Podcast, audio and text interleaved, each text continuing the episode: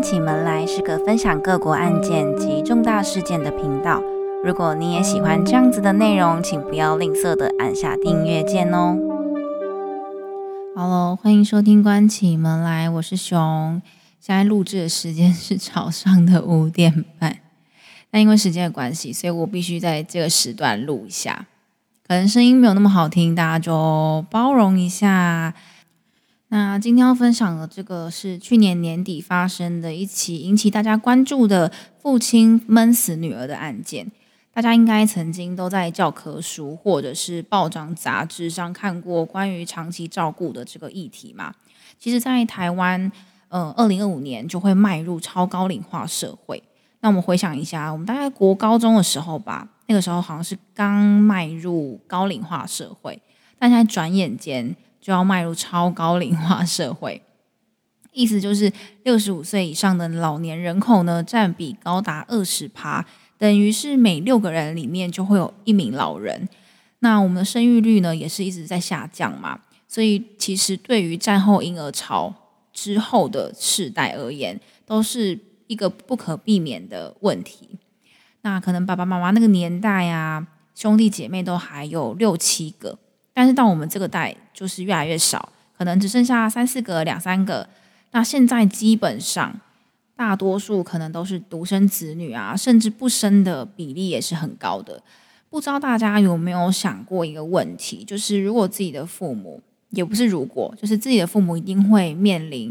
年纪开始慢慢的年迈嘛？那我们该怎么从这个工作跟父母的照顾当中呢，达到一个平衡？我们是不是有更多的金钱能够承担照顾父母的医疗费用啊、养老费用？而在面对要照顾父母的情况之下，我们又会选择自己来照顾，还是呢选择聘请看护？当然，每一个人的选择不一样，只是说面对在越来越多长照需求的这个社会里面，我们每一个人是不是都准备好要成为那个照顾者了？其实根据数据统计，二零二一年呢，大约有七十六万名失能者，预估在二零三一年会来到一百二十万人。其实这个幅度是非常大的。那长照的悲剧呢，案例更是在每一个月里面至少都会发生一到两起左右。那我挑了几个案例，想要跟大家一起来讨论，就是这个长期照顾的问题。女儿呢，她牙痛了很多天，但是吃止痛药都没有用。疫情的原因呢，我们也不敢去医院就诊，因为怕就是疫情可能会导致自己确诊等等的。那那天晚上呢，我又因为失眠睡不着，那听到女儿痛苦的呻吟声呢，刹那之间我有了这样子的念头，我用棉被盖住她，不让她呼吸，因为呢，她患有先天性脑麻症，生活将近五十年呢，都是躺在床上，希望有人照顾她。我不忍心看他这么痛苦，所以我决定结束他的生命。杀害他是我一个人做的，我知道这是有罪的。亲手闷死女儿之后呢，他服用了五六十颗的安眠药自杀。隔天早上，妻子发现送医急救。几天之后，这个爸爸醒来了，那他就到警局去自首。在调查过程当中呢，我们深入了解之后，发现因为他有这个先天性脑麻症嘛。所以他就像小孩子一样，除了卧床，其余的时间呢，都只能够依靠着父母抱着，一整天呢就是父母亲喂食，躺在床上听着收音机到晚上，睡觉前呢就擦身体，这样子日复一日的换尿布、喂食、洗澡、翻身的基本生活步骤。但这五十年来呢，父母亲从来没有考虑将女儿送到机构或者是请看护。因为他们认为，只有自己才能够亲力亲为的、周全的照顾自己的女儿。五十年来就这样度过每一天。但爸爸妈妈早就准备好担任这个照顾者了吗？其实没有嘛，因为不可能会有一个人他自己先去准备成为一名照顾者。那通常都是在做中去学，做中去调整。而因为妈妈呢，在九年前也因为开刀，所以她不能拿重物。这个照顾者的角色呢，更是大大的落在爸爸身上。那日复一日的照顾着女儿，爸爸开始也有失眠啊、焦虑等等的一些问题发生，而最后负荷不了长期的照顾压力，而导致了现在看到的这个结果。但是如果有人能够在这五十年间哪怕一个人伸出援手，让爸妈知道说，哎，有这个管道可以获得这样子的帮助，会不会其实这件事情就不会发生了呢？那其实有许多的照顾者呢，多半是认为，哎，照顾就是自己的责任，那更没有人有义务需要来协助我这一类的想法。父母照顾小孩这件事情就更加严重了嘛，因为有许多人是觉得说，哎，是我将他生下来的，我必须要好好的照顾他，或者是是我把他生成这样的，就是内心的自责、内心的责任心会比可能小孩照顾爸妈还要来得更严重。那另外小时候常常也听到嘛，比如说什么你们长大之后要怎么怎么孝顺啊，爸爸妈妈以后就靠你们了，养儿防老啊，甚至有的人会要求说啊，长大之后要有一个具体的条件来孝顺父母。然而，可能真的遇到父母亲生病的时候，兄弟姐妹之间呢，也会开始有各种的情绪勒索。但其实孝顺这个词，我个人是觉得孝顺是一种自发性的、自愿的跟一部分的责任。但亲情呢，常常也会因为这样变成一种变相的情绪勒索。有一个案例呢，是一名工程师，他的父母亲呢相继的需要长期照顾。那他本来想说，好，那我就请一个长假，先来照顾我的父母亲。那等到有好转了之后呢，我再返回职场来上班。那照顾照顾的之后，他就发现他已经回不了职场去就就职了。那他的兄弟姐妹也觉得说。啊，那你都照顾就是爸妈这么久了，那要不然你就继续照顾下去好了。那而且他的兄弟姐妹呢，也都各自成立了自己的家庭。只有这一名工程师呢，他为了照顾他的父母，他也不敢结婚，存款也没了。但是我们去想一件事情是，照顾父母，难道真的只有他一个人的责任吗？法律辅助基金会的律师周信宏呢，曾经就说过，其实，在这一些案例当中呢，会发现照顾者呢，往往不是法律上唯一应该抚养照顾的这个义务人，但实际上这样子的压力呢，却很长，单独的落在他们身上。而当一个自发性的孝顺，它变成一种责任的义务的时候，这些传统的社会观念，无形中就会造造成这个照顾者的压力。久而久之呢，照顾者他的生活可能只剩下照顾这个任务，跟这个社会呢越来越脱节，那变成孤立无援的情况，甚至演变成社会常常看到的长照悲剧。其实负责该案的法官呢，曾经在法庭上询问家属说：“诶，你们有没有一起出去旅游过？”但很明显的，这五十年来从未有过。相对于他们来讲，没有一天是放假的，也没有一天是休息的。这股压力呢，就一压就是五十年，没有任何时刻能够真正的喘息过。那我们会去想说，那这个时候政府在扮演什么样的角色？政府不是有提供很多长期照顾的协助管道吗？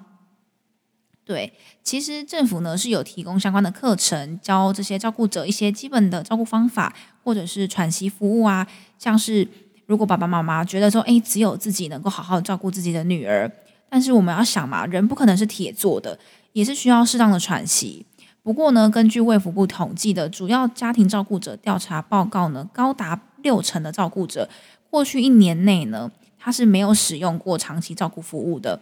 其中的五成呢，甚至是没有人可以跟他一起轮流照顾的，等于是他完全全年无休，没有办法任何没有办法做任何的休息。那发现呢，其实是没有人知道，就是没有什么人知道这个资源，甚至可能是他不会申请，因为他可能是很年迈的，八十几岁照顾九十几岁、六十几岁照顾七十几岁这种，更何况说你要去他要让他去使用它。那也发现这五十年来呢，从来没有任何一位社工去探访过这个家庭，除了通知女儿去上课啊，跟担保的补助金以外，没有任何的介入。虽然说我们知道政府创设的这些呃福利的机制，一定会有人使用到，可能也会有改善的状况。那甚至我们也知道说政府是有在做努力的。不过可以探讨的就是这个机制，哎，好像不是那么完善。每一次的就医，每一次的通知，其实都是这个社福机构或者是政府一定都知道，哎，有这样的状况正在发生，可是却没有人为他们伸出了援手。那设立了这样子的制度，从医院出院之后，我们要衔接到居家照顾嘛。其实从医院、社工单位，他们都是有义务告知家属说，诶，国家有什么样的资源，或者是说他们要定期去追踪他们有没有使用这个长期照顾的资源。但从这个个案这些个案当中，我们可以发现，这就出现了一个很大的断层，没有人去维护这个衔接的过程，让家属呢能够真的知道说，哎，哦，自己可以透过怎么管道寻求怎么样的协助。那最后呢，这个爸爸还是被依杀人罪起诉。站在司法的角度，确实他是不应该自己决定结束他人的生命。尽管最大的责任呢，其实是在于政府社会福利政策的失责。那检察官呢也知道这个案子的特殊性，希望能够给予缓刑的机会。不过呢，我们台湾的刑法的规定是非常严苛的，就是比较一板一眼，两年以下呢才能够缓刑。但这个案件的最低刑期呢，也是没有办法给到两年以下的，所以最后呢是判处有期徒刑两年六个月。我们去想，亲力亲为的照顾了女儿五十年。他怎么也没有想到自己会因为这个原因而入狱。不过法官呢也呼吁，请总统呢能够善用他的特赦权。那这个呢也是台湾第一次呼吁总统特赦的一个判决书。这个案子呢也唤起了十年前震惊社会的一个王老头杀妻案。八十三岁老翁呢为自己的妻子服用了安眠药，接着呢用铁锤将螺丝呢敲入妻子的脑中。杀害了罹患帕金森氏症又因髋关节骨折没办法走路的妻子，一样原因就是我不想要再让妻子再受苦了。但老翁出庭的时候呢，他曾经讲过一段至今历历在目的：错的是国家跟社会，因为国家文化水准落后，没有安乐死的制度，必须让病人呢痛苦的死去，过于残忍。如果有安乐死的制度，我又何尝亲手杀害了我的妻子，并且呢，他要求法官判他死刑。虽然说他的杀人手法颇受争议，不过我们今天就不讨论这个部分，呃，则是以这个安乐死的议题呢去深入探讨。前些阵子大家应该都有关注傅达人在瑞士取得协助自杀的资格嘛？那他最后也是在大众的注视之下，安宁的离开了人世间。而在离开人世前呢，那一阵子的话题都永远都绕不开傅达人。身边的人开始会讨论说：“哎，你对安乐死的看法是什么？或者是你对协助自杀的想法呢？”那不过，其实安乐死跟协助自杀是两件不一样的事情嘛。虽然说都是呃死亡的结果，对病人来讲一定是一样的，但是对于执行的人来说就有很大的差别。安乐死呢是由他人结束自己的生命嘛。而协助自杀呢，则是由他人提供器具，或者是呃跟咨询，由自己结束掉自己的生命。那其实，在台湾的这个社会发展的情况之下呢，并没有办法这么快速的去通过任何可能安乐死啊，或者是协协助自杀的法案，因为呃我们没有到这么进步。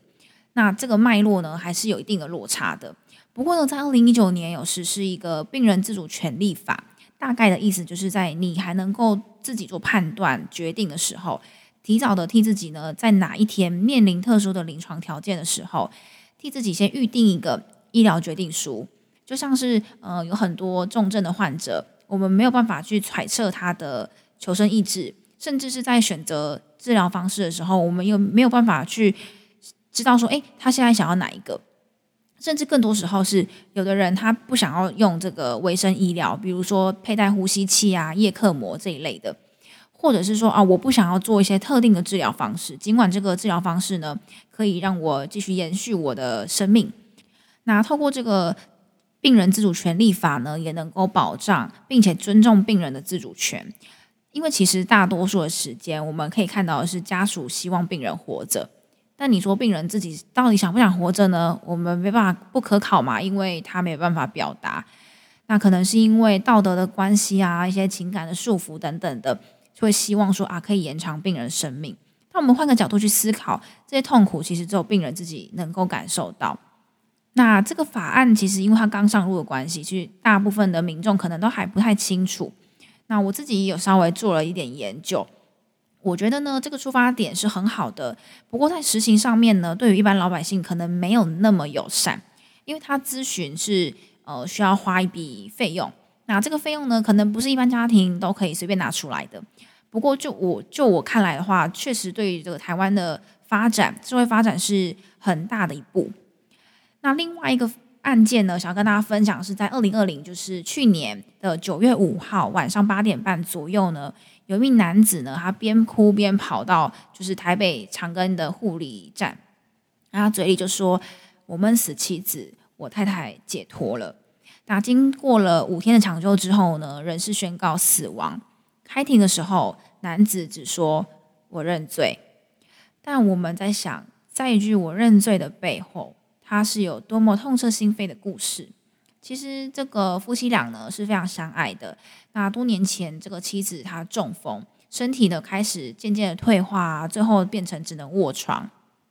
一直到二零一五年呢，妻子其实已经反复中风高达七次，那更是经常进出医院。生活的失能呢，加上身体常常会抽筋疼痛，其实她的丈夫都是看在眼里，相当不舍，也很心疼。那丈夫呢，在妻子中风之后呢，也开始就是长期照顾自己的太太，多年来的照顾，疲惫的身体呢，也开始不堪负荷。那因为这次妻子她就是发烧进医院住院治疗。那他看到不舒服的妻子呢，脸上充满痛苦的表情，发出哀嚎声，所以他就觉得自己的内心也是心如刀割。那当下他一样有了一个想法，就是他想要让他妻子呢早点早点解脱的这个念头。他随手呢拿了一个塑胶袋，将妻子的口鼻捂住。那动手之后呢，他的眼泪更是不不可就是不受控制的流下。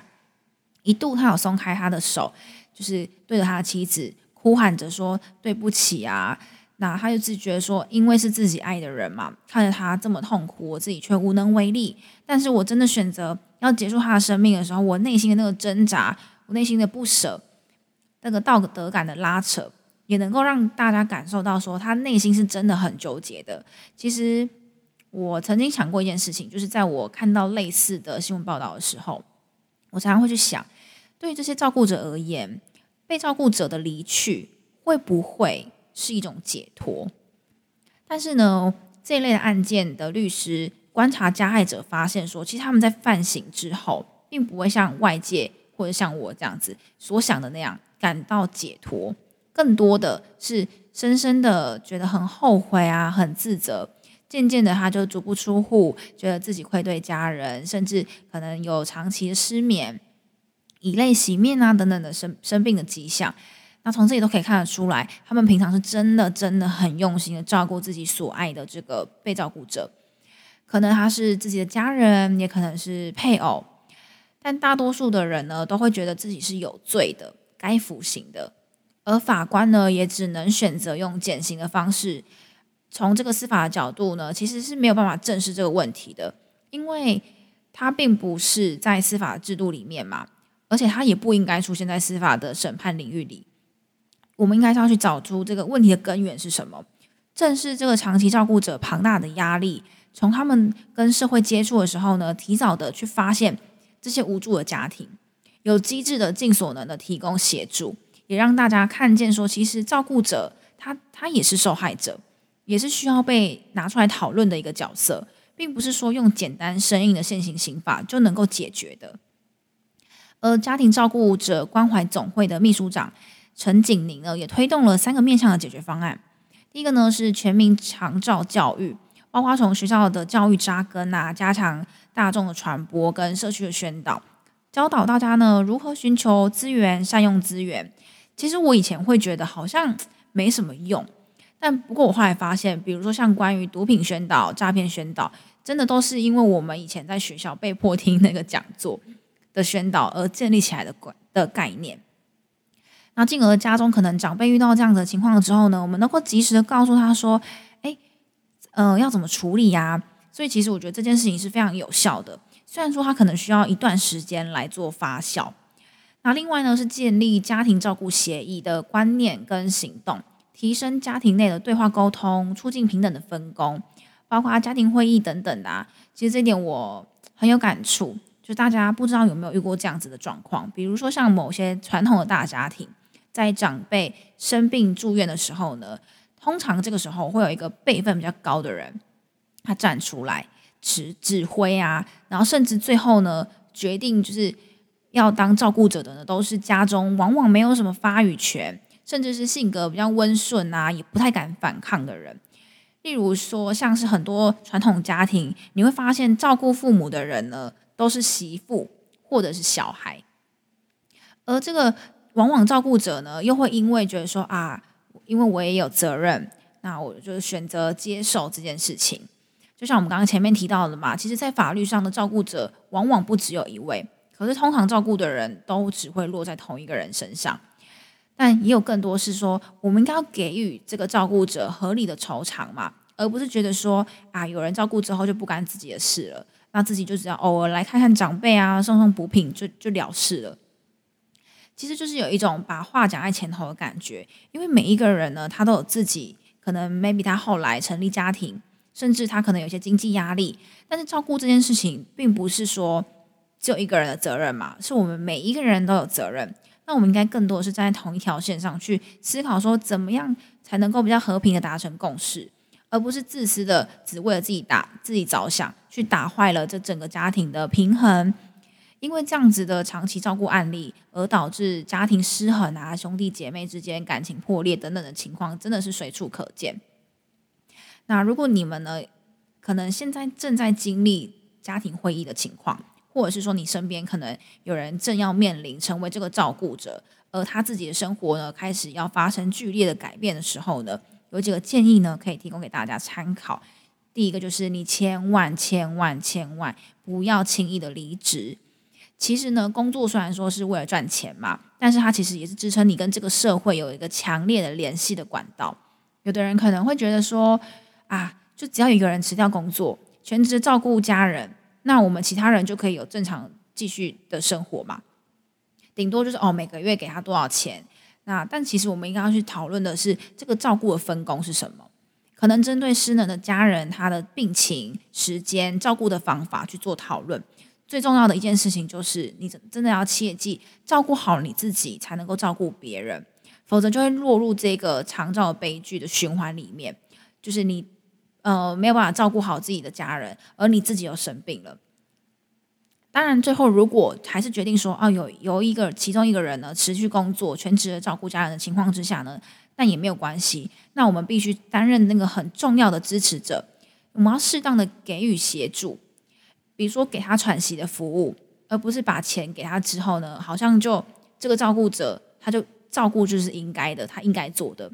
而我们可以给予倾听啊、陪伴，甚至是让他可以保有自己的原本的生活。比如说，可能让他去做他自己喜欢做的事情。假设说，有的人可能是说，哦，我很喜欢画画，或者是我很喜欢登山等等的。那我们可以在这个一个礼拜当中呢，我们可以操控自己的时间，让他也有可以就是做自己想要做的事情。那不用去担心说，诶，这个照顾被照顾者没有人照顾的这个情况。